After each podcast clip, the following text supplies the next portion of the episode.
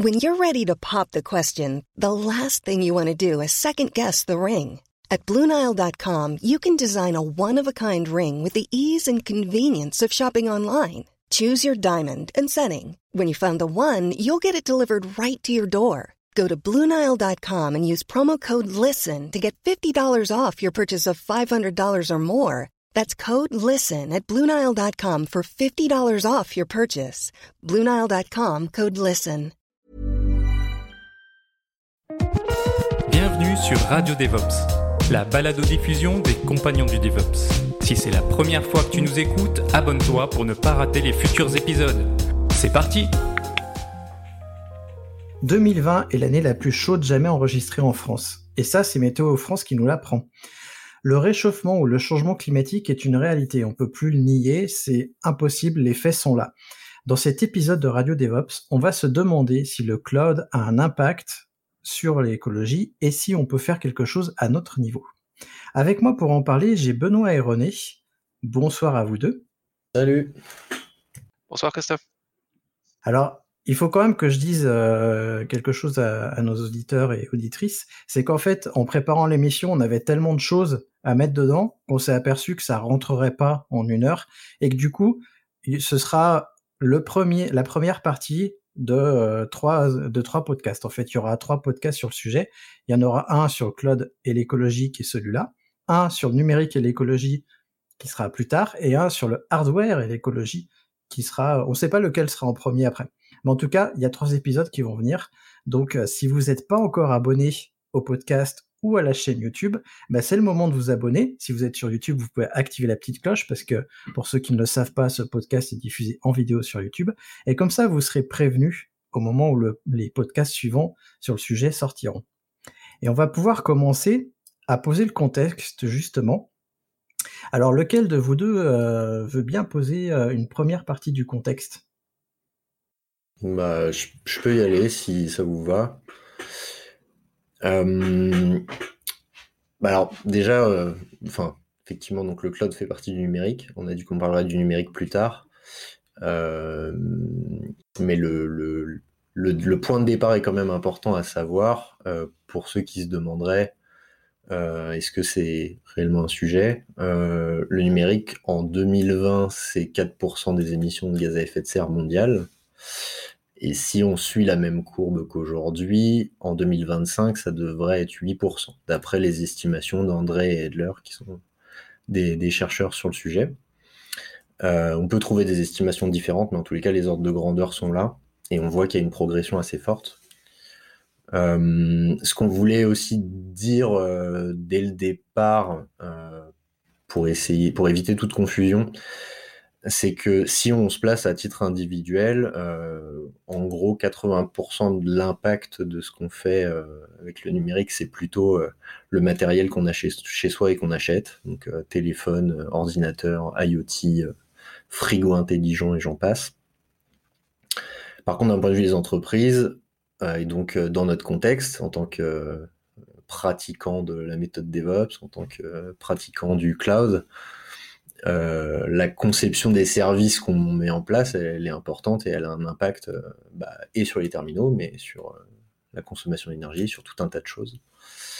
Et c'est voilà, c'est plutôt de ce point de vue-là que ce podcast se lance. Vous me corrigez si je dis des bêtises, hein, mais je pense qu'on est, on est, on est en phase.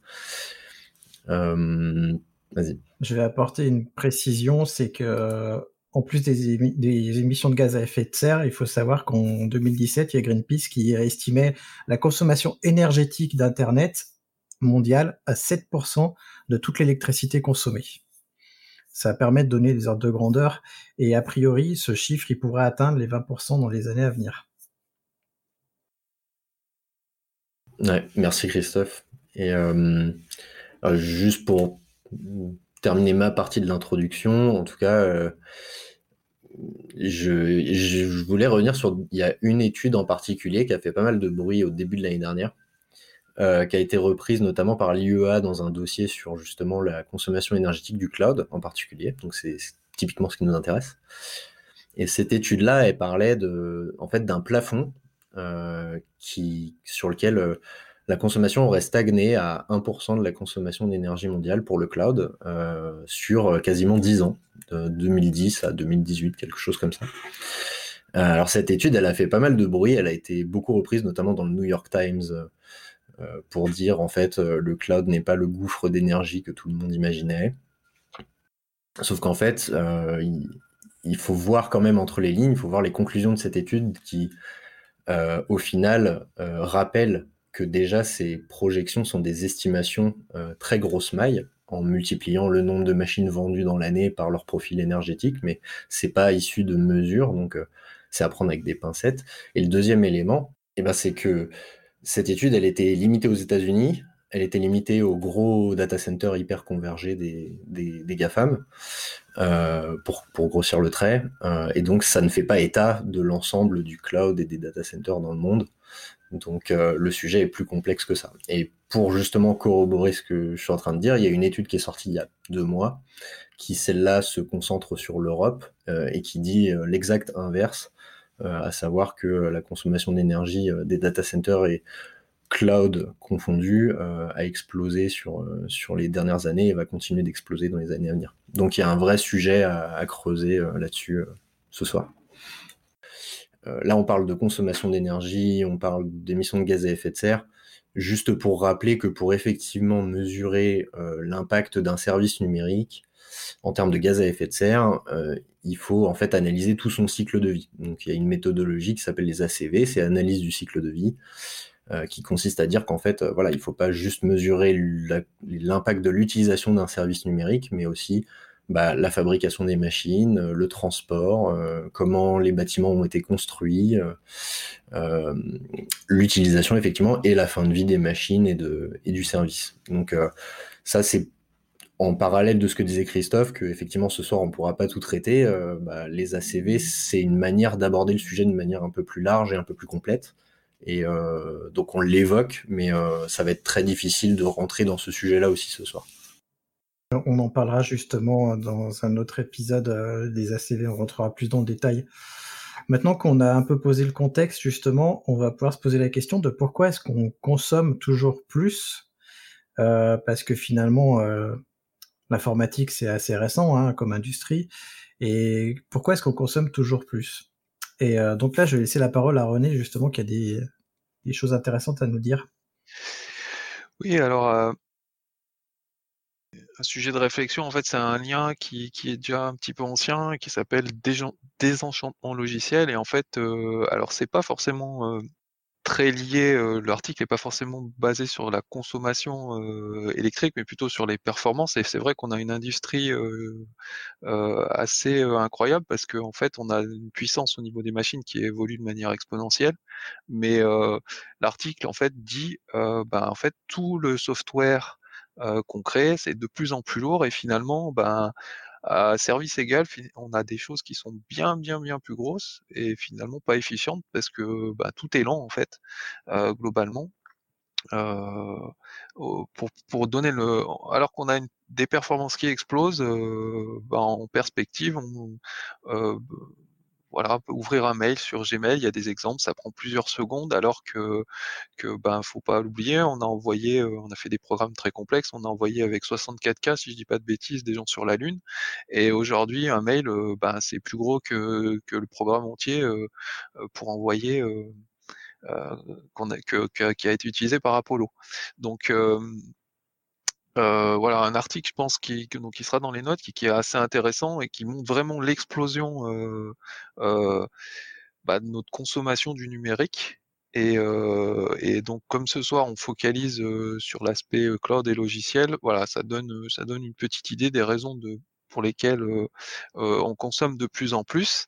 Et après, on peut évoquer euh, évoquer d'autres euh, d'autres aspects, euh, notamment on peut parler des frameworks logiciels et des et les langages de haut niveau. Donc c'est aussi alors moi, je suis un peu partagé sur le sujet, mais effectivement, aujourd'hui, on a de plus en plus d'abstraction au niveau logiciel. Le but, c'est de faciliter le développement logiciel. Par contre, en contrepartie, euh, bah, ça consomme du, cycle CPU de plus en plus et bah, ça, participe donc au fait que nos logiciels soient pas forcément performants et qui dit pas performant bah, dit forcément qu'ils consomment plus.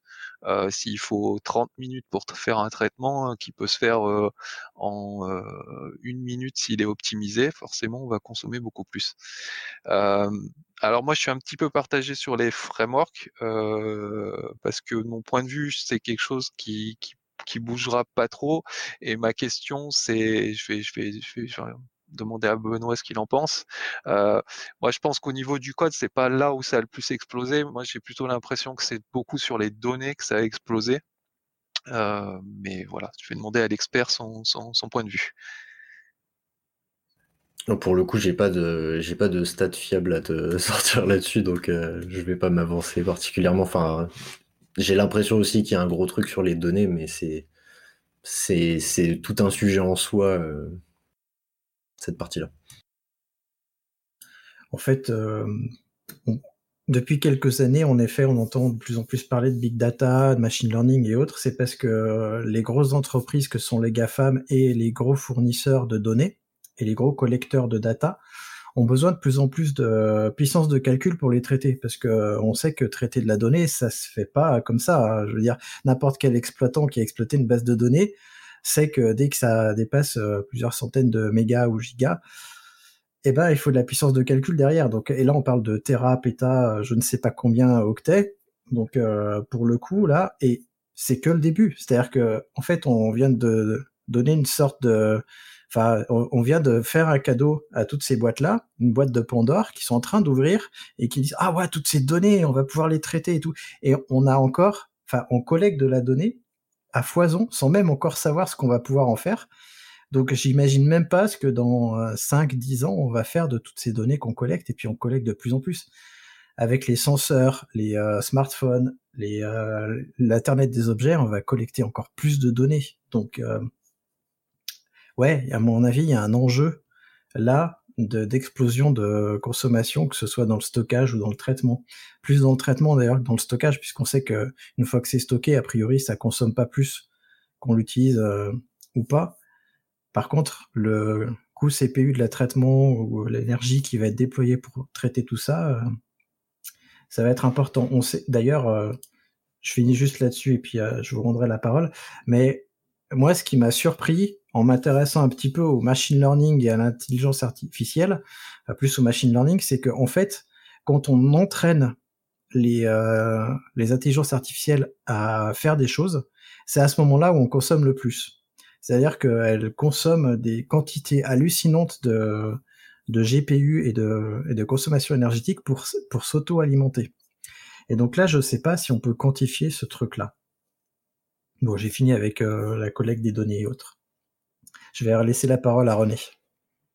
Ouais, non, mais tout à fait, voilà. Donc ça, c'est aussi un autre contributeur qui n'existait pas forcément avant. C'est vrai qu'on fait de plus en plus de traitements de données massives et donc ça, ça a une importance. Euh, euh, enfin, c'est vraiment important dans, dans la balance.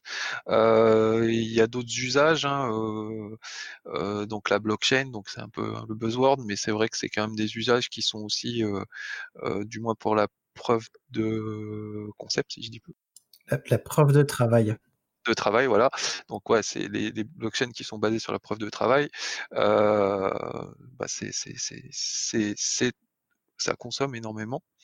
Euh, et puis ben aussi un, quelque chose avec le cloud qui est euh, qui, qui est qui est un peu euh, un peu contre nature peut-être enfin, euh, comment dire, en, fait, on mutualise. Donc, c'est vrai qu'on aurait tendance à dire avec le cloud, ben, finalement, on va faire des économies parce qu'on va mieux utiliser notre matériel et et ça va être bah, ça, ça, in fine, on va moins consommer, et voilà. Sauf qu'il faut faire attention dans ces problèmes d'écologie, c'est le fameux effet rebond.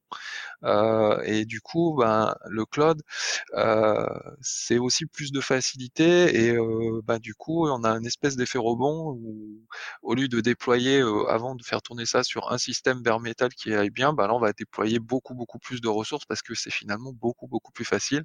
Et en plus, économiquement, euh, c'est pas forcément très cher.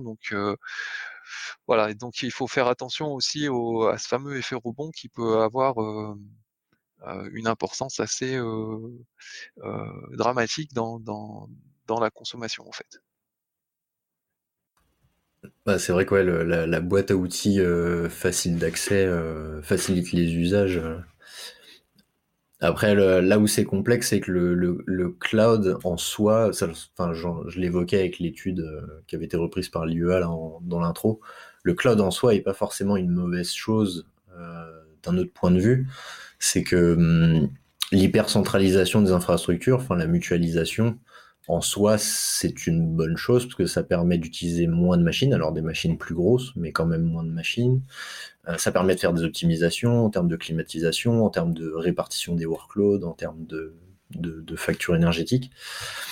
Euh, mais euh, voilà, il y a, ces, deux, effets de levier qui s'opposent un peu, l'hypercentralisation qui est a priori positive et le fait que les services managés, les services ajoutés qu'on a sur le cloud font qu'on va consommer plus, différemment et de plus en plus avec les trucs qu'on a évoqués.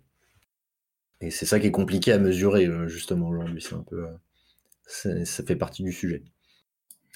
J'ai l'impression aussi que dans nos usages, on va de plus en plus vers un Internet infaillible et hautement disponible, chose qui n'était pas le cas au début d'Internet. Je ne sais pas si vous vous rappelez, mais des fois ça tombait. Euh, et pas que Internet, hein, les, applications qu'on créait et qu'on hébergeait, bah, elles tombaient.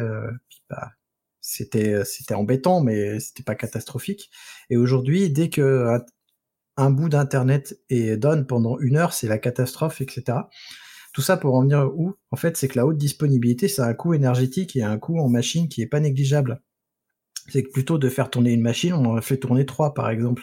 Plutôt que d'avoir un, disque dur, on en a trois, etc. On duplique et on multiplie les ressources. Et avec le cloud, c'est encore plus facile. Et du coup, c'est ce que je dis aussi parfois à mes clients, c'est est-ce que vous avez besoin de la haute disponibilité ou pas? Est-ce que ça vaut le coup? Euh, Parce que outre le coût énergétique, il y a aussi un coût humain qui est pas négligeable, parce que la mise en place de la haute dispo, ça a un, coût énorme. Le retour sur investissement est pas si, euh, si intéressant que ça. Et je pense que l'avènement du cloud tel qu'on le conçoit aujourd'hui, parce que les data centers existaient avant, mais euh, l'automatisation, en fait, l'automatisation des machines, nous a amené à vers plus de, comme tu disais, service managé, plus de haute dispo. Et du fait, je pense que ça nous amène à consommer encore plus. Plus de machines, plus d'électricité, plus de gaz à effet de serre, etc. etc. Ah, si je peux illustrer des fois avec deux petits exemples. Euh, donc euh, un, un, exemple qui est extrait euh, d'une présentation qui a été faite au Snow Camp par Frédéric Bordage, qui est, un peu un, un spécialiste du sujet. c'est par exemple le site de la Dutch Bahn moi, ça m'avait, cet exemple m'avait frappé, parce qu'en fait, le site de la Dutch en fait, il y a deux sites, et il y en a un qui a été fait fin des années 90, et les deux sites rendent le même service. Et en fait, le premier site, il pèse quelques kilos octets, j'ai plus exactement en tête. Et puis, bah, le nouveau site, bah, forcément, il y a de la haute résolution, il y a, il y a, il y a des belles photos, il y a du marketing, et il est 1350 fois plus gros que le site d'origine. Donc pour pour pour pour exactement le même bah, le même service rendu. Donc aujourd'hui voilà, ça illustre un petit peu que tout a explosé en termes de de, de, besoins informatiques et, et, pas et pas forcément pour avoir plus de services ou de meilleurs services ou du moins ils sont peut-être plus jolis mais mais c'est tout et du coup in fine est-ce que c'est forcément euh, si utile que ça, euh, on peut en discuter. Et un autre, un autre exemple, moi je me souviens dans dans, mon, dans ma précédente entreprise, voilà, on avait un système de ticketing qui était ce qu'il était. Il, tournait sur deux systèmes euh, HPUX euh, en cluster et ça rendait très bien le service. L'appli était euh, euh fonctionnait plutôt pas mal. Et en fait, le nouveau système qui a été mis en place, euh, je, me rappelle plus, mais c'est un truc délirant. Genre, il y avait 50 systèmes pour euh, pour faire le, le, le, même service. Enfin, à peu près le même service. Alors oui, effectivement, on avait des formulaires après qui étaient devenus complètement délirants, avec euh, des milliers de champs. Euh, et, mais bah, du coup, avec euh, une puissance juste, enfin, juste un truc énorme. Et effectivement, le, service était, globalement le même, voire il était, mon, de mon point de vue, moins bon. Donc aujourd'hui, il y a, peut-être des réflexions à ce niveau-là pour essayer de se, calmer un petit peu sur notre façon de faire les choses et d'être peut-être un peu plus économe dans l'utilisation des ressources. Euh, justement, vu qu'on parle de cloud, euh, d'Odispo et autres, on va parler des data centers qui supportent le cloud. Euh, est-ce que, d'après vous, les data centers ont une importance dans le coût écologique d'Internet et du cloud? Ou est-ce que c'est pas, est-ce que c'est un non-sujet? Est-ce qu'en fait, il n'y a pas besoin d'en parler? C'est finalement la consommation des data centers, ça représente quoi finalement pour tout ça, pour le cloud de manière générale? Est-ce que l'un de vous euh, a une idée?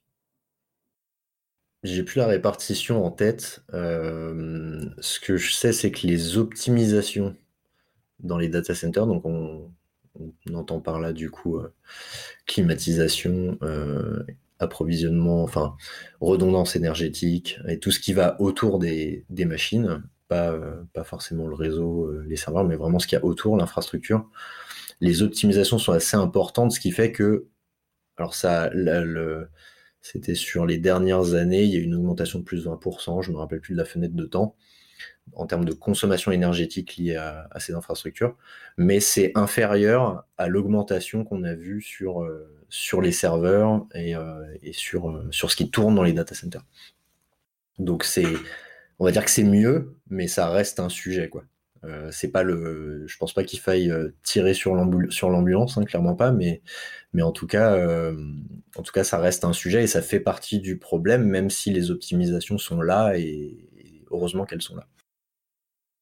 Justement, en fait, tu, parles du autour, mais je pense qu'en effet, le, ce qui est autour des machines, c'est ce qui consomme le plus en termes électriques et en termes d'autres choses parce que notamment je sais quand, quand on visite des data centers il y a on, se rappelle tous hein, quand c'est coupé électriquement il y a euh, un groupe électrogène qui prend la main le groupe électrogène est branché sur euh, bah, sur euh, du fuel ou autre une énergie stockable. Et tout ça là tout ce qui tourne autour du data center c'est finalement ce qui consomme le plus d'après tout ce que je sais. Et j'en viens au refroidissement, qui est, la, chose qui consomme le plus dans un data center, parce que les machines, elles chauffent, et du coup, il faut les refroidir. Est-ce que vous avez une idée justement de l'impact du refroidissement, de comment est-ce qu'on mesure, euh, qu'est-ce qu'on peut faire? Est-ce qu'il y a des gens qui font des choses là-dessus? Euh, Oui, bah il y a, plein d'initiatives. Euh, il y a commencé par en France, euh, pas très loin chez nous, il y a OVH qui fait du, water cooling euh, depuis euh, pas mal d'années pour essayer d'être un petit peu plus efficient.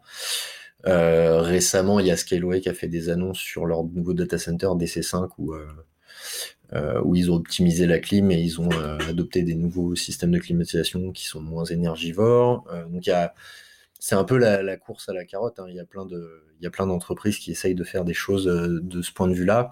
Il y a même, euh, je sais qu'il y a une course euh, à la première entreprise qui réussira à faire un, onduleur sur une pile à hydrogène pour éviter de passer sur du fuel justement, ce que tu mentionnais.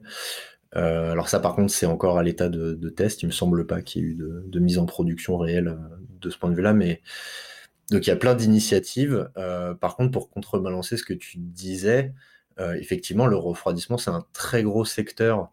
Euh, si on regarde les petites salles machines ou des data centers assez anciens, mais justement, quand je parlais d'optimisation, c'est que si on regarde les gros data centers qui commencent à absorber la, majorité des parts de marché finalement, parce que entre le cloud et puis les gros hébergeurs, on retrouve de plus en plus de workload chez eux.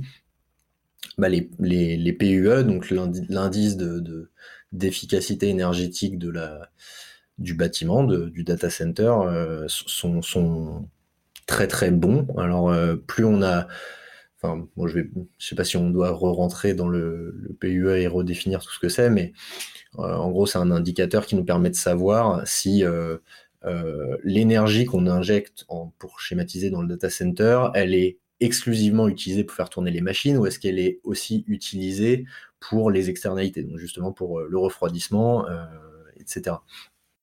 Et donc du coup, plus votre PUE il est proche de 1, mieux c'est, parce que du coup ça veut dire que a priori euh, la majorité de l'énergie que vous utilisez, elle est effectivement utilisée pour faire tourner des services. Euh, et plus votre PUE il est plus grand que 1, et plus a priori vous gâchez entre guillemets de l'énergie à refroidir et autres. Euh, et justement, bah, plus les gros data plus c'est des gros data centers ou des data centers récents, et plus le PUE est, faible.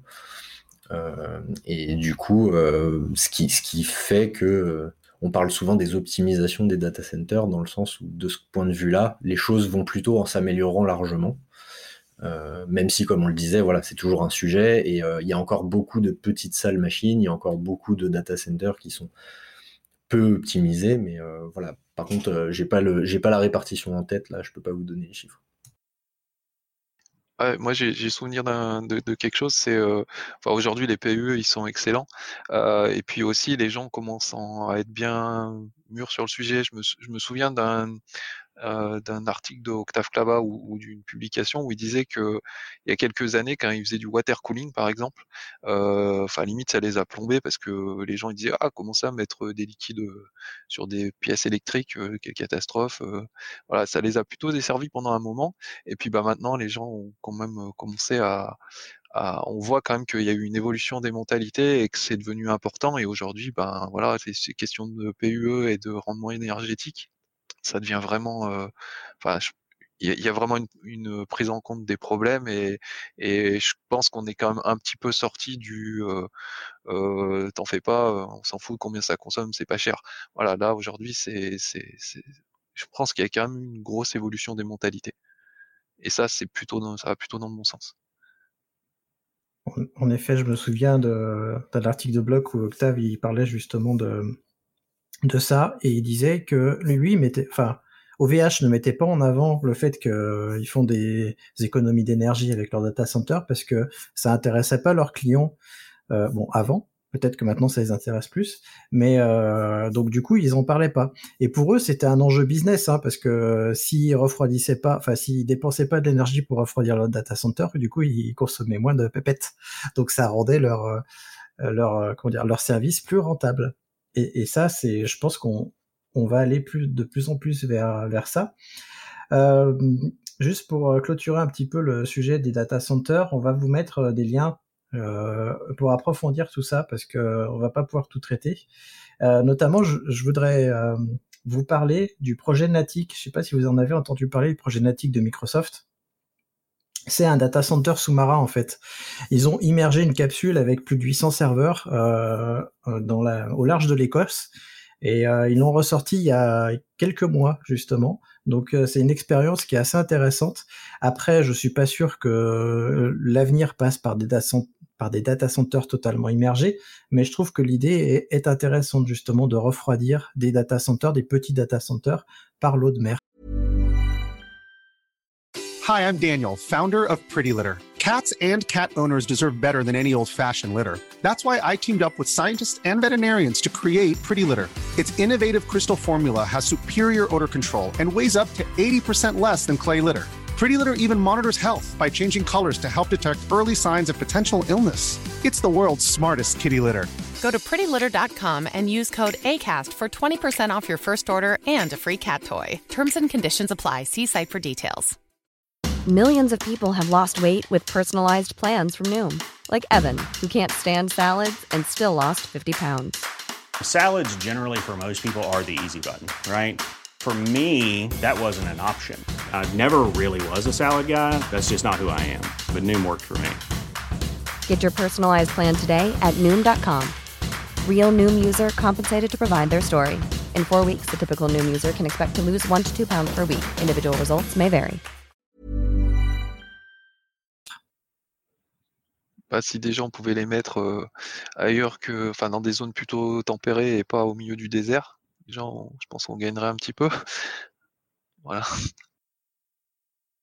Après, la question que je me pose là sur Natic, c'est euh, faudrait voir dans quelle mesure euh, ça, réchauffe, ça réchauffe l'eau aux alentours, parce que tu as toute une question aussi autour de l'écosystème, quoi. Si tu J'imagine que ça va pas faire bouillir l'eau, hein, mais si ça réchauffe ne serait-ce que de quelques degrés euh, sur une zone de, quelques kilomètres, est-ce que derrière, euh, est-ce que derrière tu tues pas des, espèces de coraux ou des espèces de poissons qui, qui, qui, ne peuvent survivre qu'à une certaine température? Enfin, je sais pas. C'est, je vais je vais creuser parce que ça me, ça me c'est pour ça que c'est une expérimentation, mais euh, bon, alors j'espère que ça ne va pas faire chauffer euh, l'eau sur euh, plusieurs kilomètres, parce que on parle quand même d'une petite capsule. Hein. Mais bon, sait-on jamais.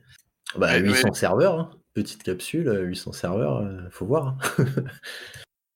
mais, je crois qu'ils ont pris en compte la problématique.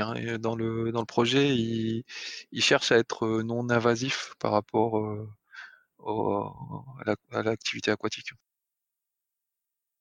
Bon alors maintenant qu'on a fait le constat, qu'est-ce qu'on peut faire finalement euh, Enfin nous, nous euh, tech, euh, tech qu'on est dans nos entreprises ou freelance qu'on est, qu'est-ce qu'on peut faire Qu'est-ce que qu'est-ce que bah, qu'est-ce qu'on peut faire? Bon, je vais commencer pour le coup là. Je vais vous parler de l'engagement qu'on peut avoir déjà. Alors j'en ai déjà parlé avec Benoît dans, dans l'interview que j'avais fait avec lui.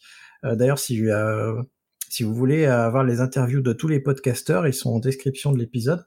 Donc euh, allez-y, comme ça vous pourrez mieux connaître les podcasteurs, je ne rappelle pas à chaque fois. Mais euh, je vais vous parler du Climanifest. Le Climanifest, c'est un manifeste qui euh, vise à engager les techs dans la lutte contre le réchauffement, changement climatique, etc.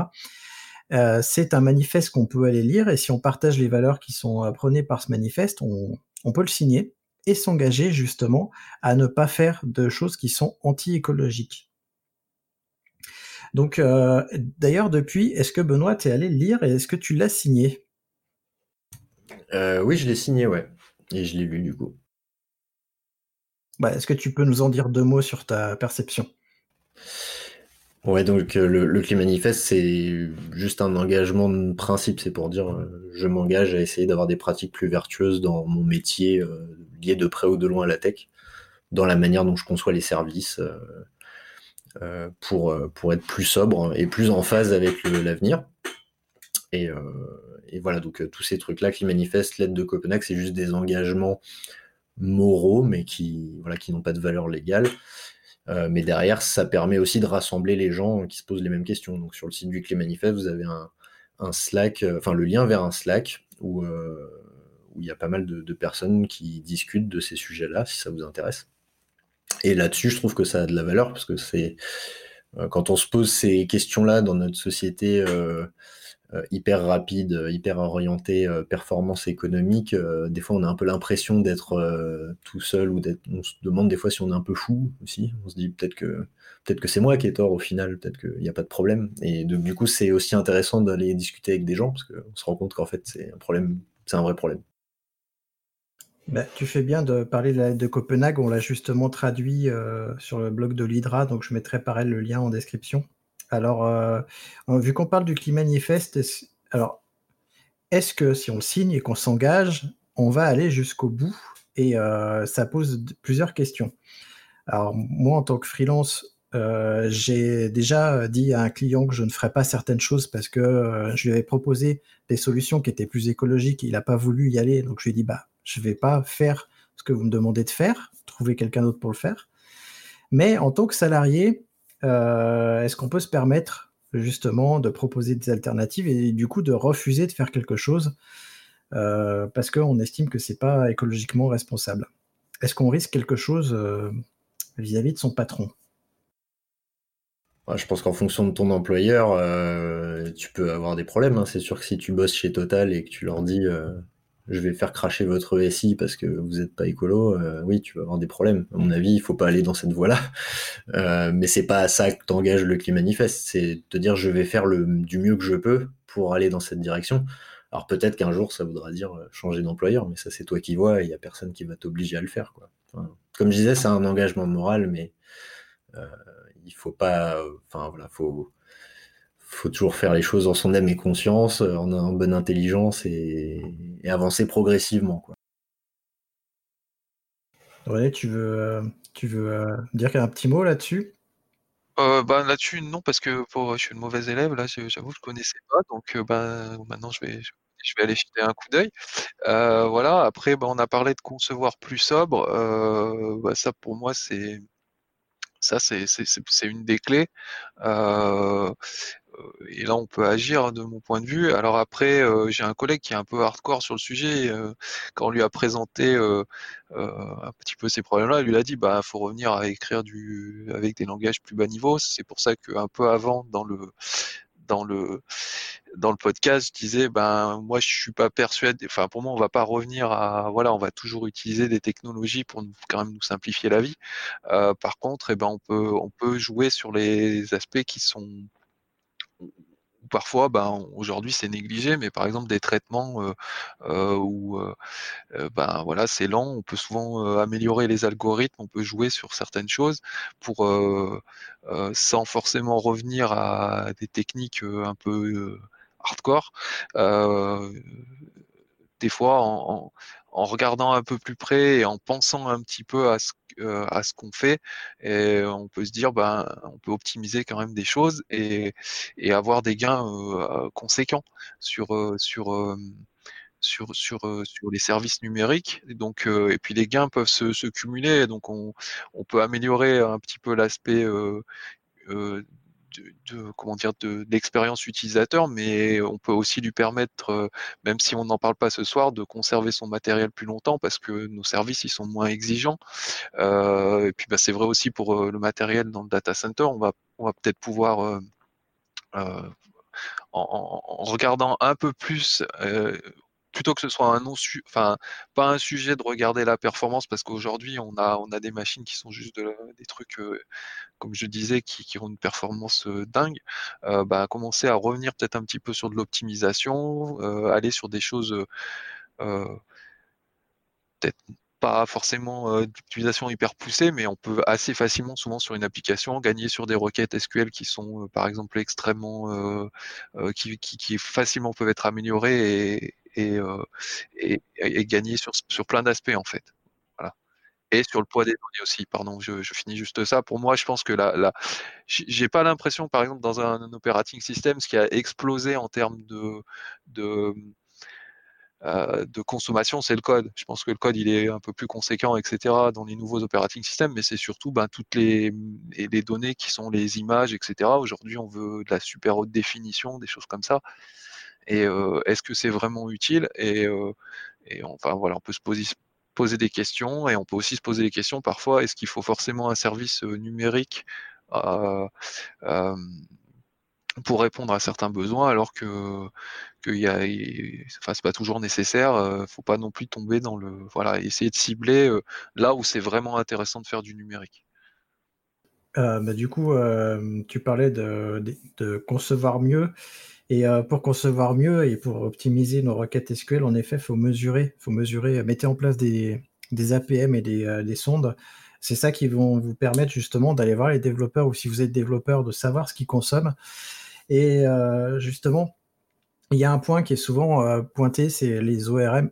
C'est ça, les ORM, qui nous permettent de faire des requêtes sans connaître le SQL ou autre.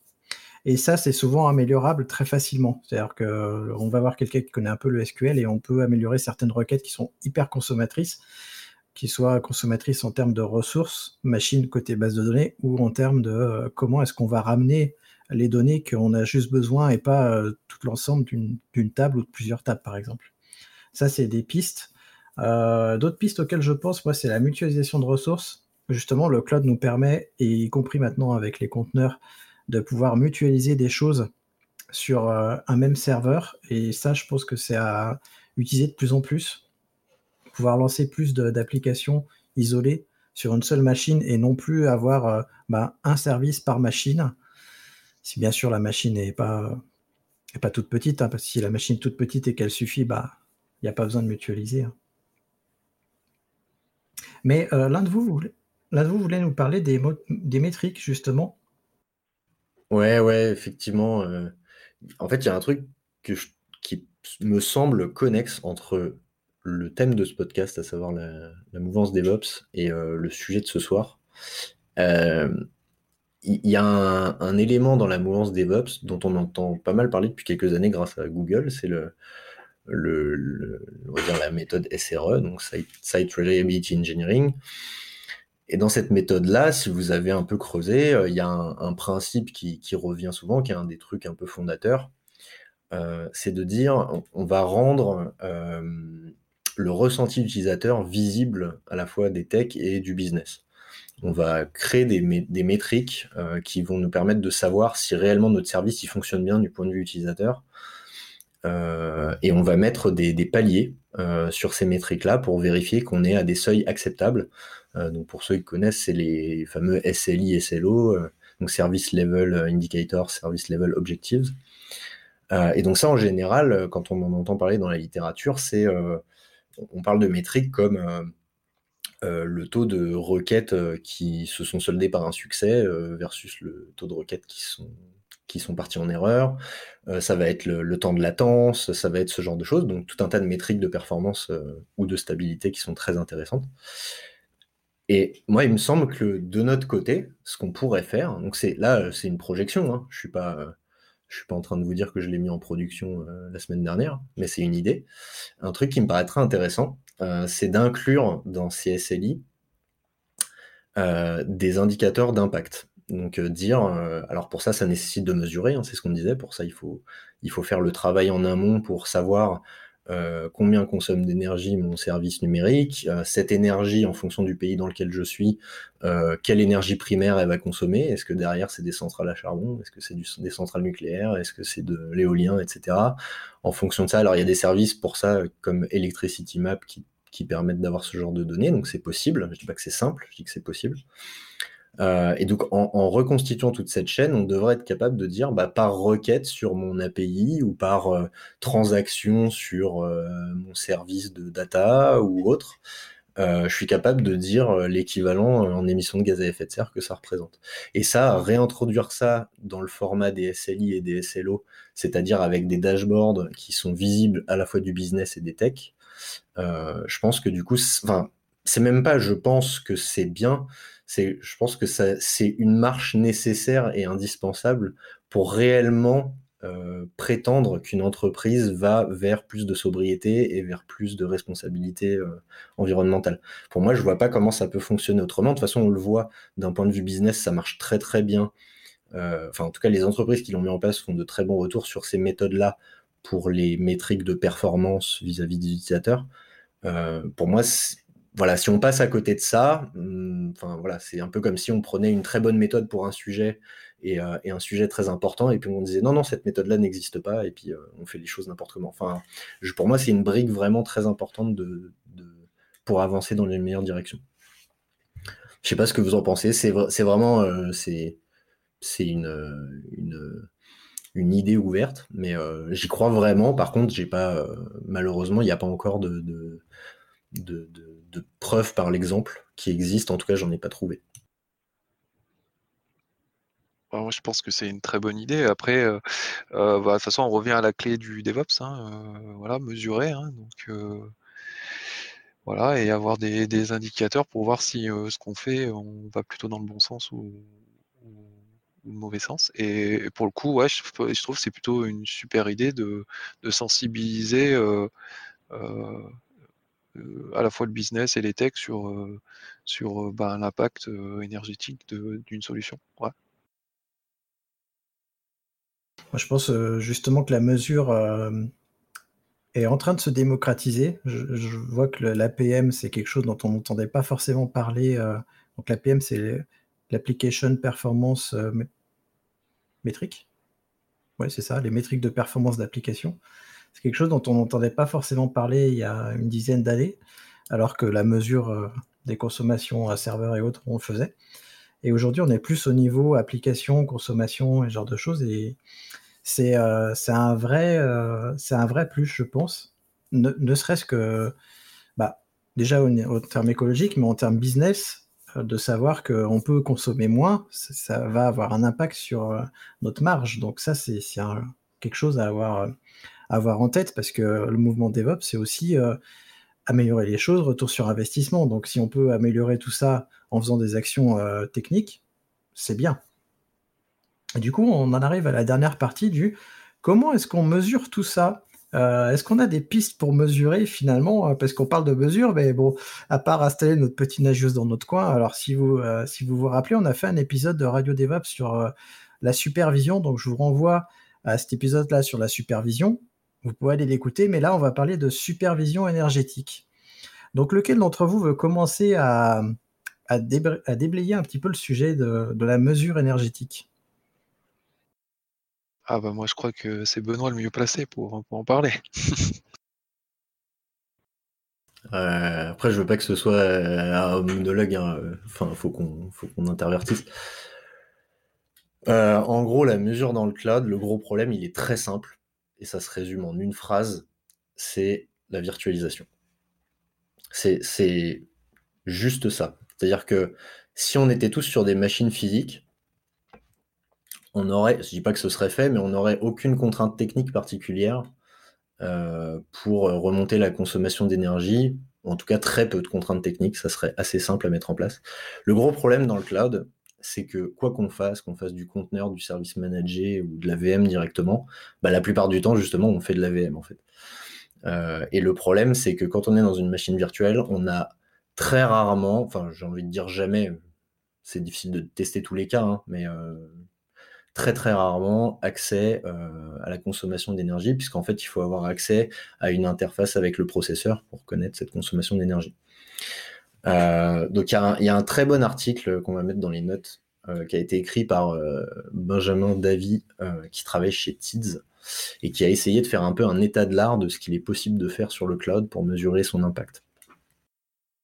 Et en fait, euh, bah, la conclusion, elle est euh, assez simple, c'est que pour l'instant, il y a, euh, très peu de solutions parce qu'en fait, quand on est sur une machine virtuelle, grosso modo, on ne, peut qu'estimer avec les spécifications des instances et des machines qui sont sous ces instances que le, fournisseur de cloud va éventuellement rendre public. Euh, à partir de ces modèles de machines, euh, on peut estimer un profil de consommation. Et en fonction de la consommation de ressources qu'on a sur la machine virtuelle, on peut estimer à la grosse maille euh, ce qu'on va consommer. Mais tout ça, c'est de l'estimation, c'est à prendre avec des pincettes, c'est pas des mesures qui sont forcément toujours fiables. Donc c'est un peu le problème. c'est exact, c'est le, même la même conclusion qu'a fait Etsy dans un donc Etsy c'est la marketplace pour les petits artisans. Euh, leur équipe engineering a fait un, blog post pour dire exactement la même chose. Alors eux, ils ont tenté quelque chose, ils ont créé un projet qui s'appelle Cloud Jewels, qui ne fonctionne que sur GCP parce qu'ils étaient sur GCP, euh, mais qui fait exactement ce que je décrivais, donc à savoir euh, estimer la consommation d'énergie sur une instance GCP. donc en se basant sur des spécifications d'un côté et de la consommation ressources de l'autre. Euh, mais voilà, et donc la conclusion euh, partagée de ces deux articles, c'est euh, ça manque de transparence le cloud d'un point de vue consommation énergétique et, comment on fait pour, pour avoir une vraie mesure fiable et pouvoir s'appuyer dessus pour bah, soit aussi donner une vue au client sur quel est l'impact de l'utilisation d'un service, éventuellement, si c'est le souhait de l'entreprise, soit juste au niveau de l'entreprise qui fournit le service numérique, de pouvoir estimer son impact et essayer de le réduire. Donc il y, a quand même des, il quand même des, des projets qui émergent pour tenter, euh, pour tenter de, de, répondre à cette situation. Il y a un projet, euh, on va dire quel projet historique, en tout cas en, France, euh, qui est sorti des, des, des labos de l'INRIA qui s'appelle Power API qui vise à mesurer la consommation d'énergie sur, euh, sur des machines, mais encore une fois, c'est, on a toujours la même problématique, c'est que ça marche sur des machines physiques euh, et puis plus sur des machines virtuelles. Alors ils avaient tenté un, un, dérivé de ce projet-là qui s'appelle Bitwatts euh, et qui lui visait à pouvoir mesurer la consommation d'énergie d'une VM quand on a aussi accès à l'hyperviseur. mais ça, c'est des projets voilà, qui n'ont pas beaucoup évolué depuis. Euh, je, vais, je vais rendre la main un peu à Christophe. Ouais, j'ai une question justement, euh, peut-être que euh, René va pouvoir nous dire. Mais quand Benoît, tu nous dis qu'on peut pas estimer, enfin qu'on peut pas mesurer la consommation énergétique, on peut quand même mesurer la consommation de notre VM, qu'on on peut mesurer la consommation CPU, etc. Donc en effet, ça a des estimations, mais faire baisser les estimations, ça fait baisser la consommation énergétique, de fait, même si on la connaît pas. René, qu'est-ce que tu en penses, toi? Euh, ouais, enfin, comme l'a dit Benoît, je pense qu'on peut, oui, on peut avoir euh, une estimation et je pense qu'elle peut être quand même relativement précise. Par contre, effectivement, c'est pas comme mesurer ce qui se passe dans une vraie machine bare métal où là, on a vraiment des capteurs pour le faire. Et, donc, forcément, c'est plus précis. Après, on n'a pas forcément peut-être besoin d'avoir quelque chose d'extrêmement précis pour déjà, on peut travailler dans une méthode différentielle pour se dire, ben là, on a plutôt amélioré en changeant ce traitement-là, euh, plutôt que, enfin voilà, au, pire, je pense que c'est mieux que rien, hein, quoi qu'il arrive. Alors, je pense à un truc. on est dans le DevOps, donc on sait que nos fournisseurs cloud nous exposent des API. Est-ce que en tant que tech ou en tant que euh, client, on peut pas demander justement à nos fournisseurs cloud, mais vous exposez des API et tout Nous, on aimerait avoir des API pour avoir les consommations de nos machines. Est-ce qu'on peut faire pression sur les fournisseurs pour euh, qu'ils nous fournissent des métriques justement qu'on pourrait envoyer dans Prometheus? Parce qu'on euh, sait qu'il y a plein de choses qui peuvent être envoyées dans Prometheus ou d'autres systèmes de monitoring, hein. mais est-ce que justement c'est pas à nous de faire pression aussi sur les data centers en disant bah nous on voudrait avoir ces infos en plus euh, vous n'y avez pas pensé, mais nous, ça nous intéresse. Euh, bah, après, je sais pas si euh, c'est le moment d'en parler, mais je vais faire un peu l'intro. Après, bah, Benoît qui est ici présent travaille, c'est un peu attelé au sujet à bras le corps, et et euh, bah, il nous a sorti euh, un, agent pour aller mesurer euh, la puissance, qui il en parlera un peu après, qui s'appelle Scafrondre. Alors, bah, je trouve que je suis un tout petit contributeur aussi. j'ai fait quelques bricoles dessus, mais bah, j'ai trouvé voilà je trouvais que c'était intéressant d'avoir d'avoir cet outil là et effectivement ça serait vraiment super que, que, les que les cloud providers euh, euh, nous, donnent ce, type d'informations parce que ben, au moins on pourrait euh, agir, agir et voir quels sont les bénéfices de, des améliorations qu'on tente de faire au niveau de l'énergie. Ouais, bah effectivement, du coup, en parlant de ce sujet-là, un peu obligé de parler de, de. Euh, Scaphandre s'inspire un peu de ce qui a été fait sur Power API euh, et euh, Feu Bitwatts, parce que Bitwatts n'existe euh, quasiment, enfin le projet ne bouge plus. L'idée, c'est effectivement de fournir un agent pour mesurer la consommation d'énergie, mais ça, comme on l'a dit, ça ne marche que sur une machine physique. Mais du coup, c'est aussi d'embarquer la possibilité de d'installer ce, même agent sur une machine virtuelle et de faire communiquer l'agent qui est sur l'hyperviseur et l'agent qui est sur la machine virtuelle pour que euh, on remonte les métriques qui concernent la machine virtuelle et qu'on puisse bah, voilà, exploiter ces métriques, les utiliser, les, injecter dans Prometheus, les visualiser, euh, en faire quelque chose, comme si euh, on était sur une machine physique et qu'on avait accès au, au senseur.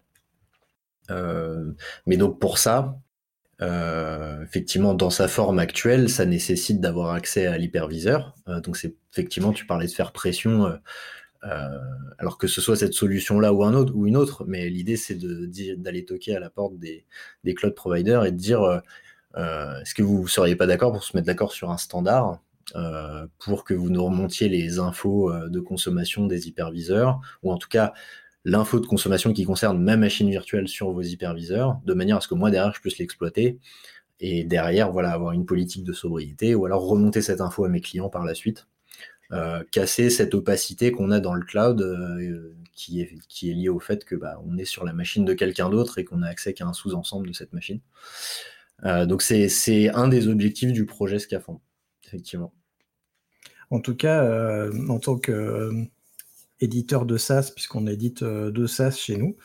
Euh, l'écologie fait partie d'un de nos piliers euh, très forts et avoir ce genre d'informations de la part des cloud providers chez qui on est, bah, ça nous intéresse. Donc, si vous êtes cloud provider, je sais qu'il y a des cloud providers français qui nous écoutent, je sais qu'il y en a au moins trois, eh ben contactez-nous.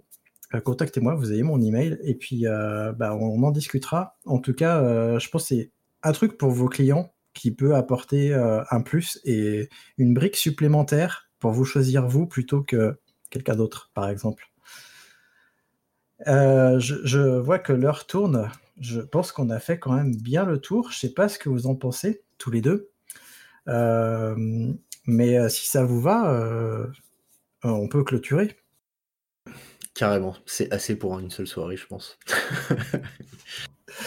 Oui, alors c'est assez pour soirée. Alors je précise du coup parce que vous le savez pas, vous qui nous écoutez, mais euh, quand on enregistre les épisodes, on enregistre Actu DevOps puis Radio DevOps juste après. Donc c'est vrai que ça fait des grosses soirées euh, d'enregistrement, mais bon, c'est aussi euh, ça vous permet d'avoir plein de plein d'épisodes qui sont hyper hyper complets.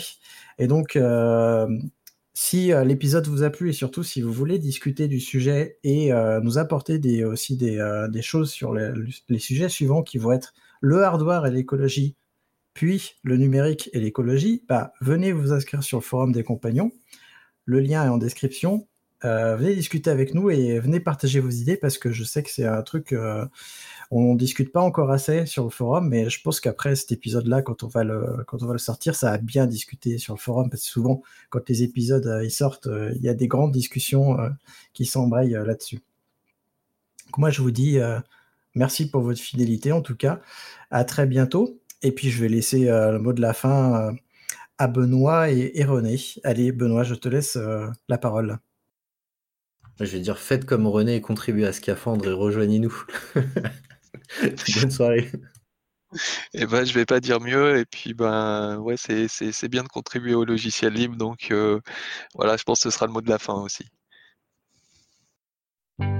Merci d'avoir écouté Radio DevOps. N'oublie pas de noter l'épisode, plus la note sera élevée et plus il sera mis en avant dans les applications.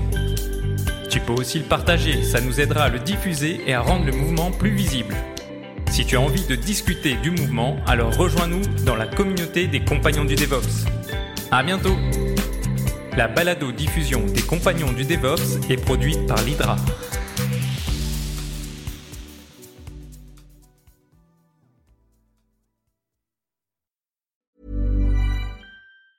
Hi, I'm Daniel, founder of Pretty Litter. Did you know cats tend to hide symptoms of sickness and pain? I learned this the hard way after losing my cat, Gingy. So I created Pretty Litter, a health monitoring litter that helps detect early signs of illness by changing colors, saving you money and potentially your cat's life. Pretty Litter is veterinarian developed, and it's the easiest way to keep tabs on your fur baby's health right at home. Go to prettylitter.com and use code ACAST for 20% off your first order and a free cat toy. Terms and conditions apply. See site for details.